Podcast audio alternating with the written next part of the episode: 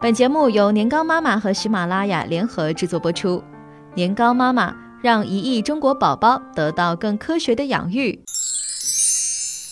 挖空心思给娃取的英文名，竟然是外国人眼里的二狗子。不知道从什么时候开始，幼儿园也有了英文名的鄙视链。有英文名的瞧不起没有英文名的，英文名好听的嘲笑英文名普通的。取英文名这件事本身没有任何问题，怕就怕挖空心思取的英文名，在外国人眼里还是像二狗子一样的存在。究竟怎样才能给宝宝取一个好听又适合的英文名？这里总结一些小方法，避开这些雷区，就离优秀的英文名不远了。家长都希望宝宝的英文名也能像中文名一样的寓意美好吉祥。于是套用取了中文名的方法，翻字典。但英文一词多义是非常普遍的现象，于是呢就有了 Beautiful Lee，还有 richly，lucky one。抱歉啊，就算是你用尽全身力气啊，宝宝知道自己叫这名字也会不高兴的。OK，顺口好记的单词也是幼儿园小朋友的高频的英文名，像 apple。奇异果，peach, tiger, panda, seven, coffee, cookie。这就像一位外国人对你说：“你好，我是小苹果。”有些家长说这些太普通了，选点高级又高贵的单词不就好了吗？于是，在字典里找到了这些：boss, king, prince, queen。你好，我是公主。哎，这到底比小苹果好在哪呢？字典里各种时而阳光、时而忧郁的单词，家长们嘛也很中意，比如 rain、sunny、snow、winter。幼儿园老师点名的时候啊，简直就像在播天气预报。不同国家之间的文化差异还是非常大的，刻意追求特别的寓意呢，或者是花式选单词取出来的名字，弄巧成拙的几率更大哦。名字和星座一样。会给人一些不同的心理暗示，甚至在某种程度上还可以反映出你的年龄、性格、家庭情况。所以，名字作为给人的第一印象，真的非常重要。有些家长认为，各种经典名牌不但透露着品味，也经过了历史的验证，于是给宝宝取了这些名字：Ferrari、Dior、LV、Chanel、Stanford、Harvard。很好听，很大牌，但这和你好，我叫脑白金的震惊程度是相当的。明星和电视剧里的人物的名字总保险了吧？该挑哪一个呢？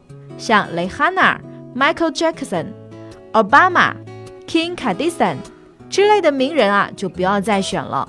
太响亮的名字呢，只会让人联想到这个名人本身，并不会对你这个人有任何的概念。这就像外国朋友呢取了一个特别的中文名，外国人的名和姓字面上看呢很难区分，费了很大力气取的英文名还是英文姓，还是确认一下比较保险。很多家长呢爱日剧、韩剧、德剧、俄罗斯剧，于是给宝宝取了好听的异国的名字，像玄奈、奥特曼、小猪佩奇。抱歉啊。这些名字在你心中有多特别，在别人眼里就有多奇怪。有些家长呢比较随性，地图上随手一指的地名就是孩子的英文名，像 Spain、Paris。不要心存幻想，这和你好，我叫安徽合肥没有任何差别。就算外国有人啊费尽心机拼出了读法，给别人的第一印象这是你的母语国，如果不是，就意味着。你需要一遍遍去解释为什么用这个名字。历史的惨痛教训总是一次又一次地告诉我们，不要轻易地追流行。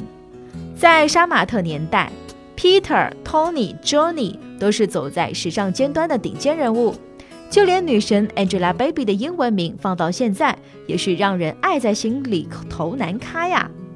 有特殊意义的词语呢，就更难了。毕竟我们对国外的梗啊完全不了解，很多家长呢为了表达宝贝的甜美，就给孩子取名 Sugar、Candy、Cherry、Honey，但脱衣舞娘的名字啊十有八九与这些甜美性感的词挂钩。这种坑啊，踩了也只能认栽了。像 open、easy 这类很容易让人联联想的词就不要乱用了。就算非常确定的单词，也要查一下资料再去做决定。家长们给宝宝挑选英文名的时候呢，一定要考虑的长远些，避免太有年代感或太流行。想想宝宝是不是有可能出国，长大再叫这个名字会不会有些尴尬？有些名字就算塑料姐妹花表面上赞不绝口，也会在看不到的地方发自肺腑的嘲笑你。到底应该怎么取呢？那这也不行，那也不行，不是没得选了？可以参照皇室或流行英文名大全，从里面挑一个喜欢的就可以了。毕竟大部分外国人的名字也都是在这些 Top 一百的列表里哦。给家长们推荐几个实用的英文名的网站，需要用到外网，那可以查看一下美国人民排名一到一千的姓名，男宝女宝是非常清晰的，还可以从 Most Popular Name 里面选哦。更多精彩内容，欢迎关注微信公众号“年糕妈妈”。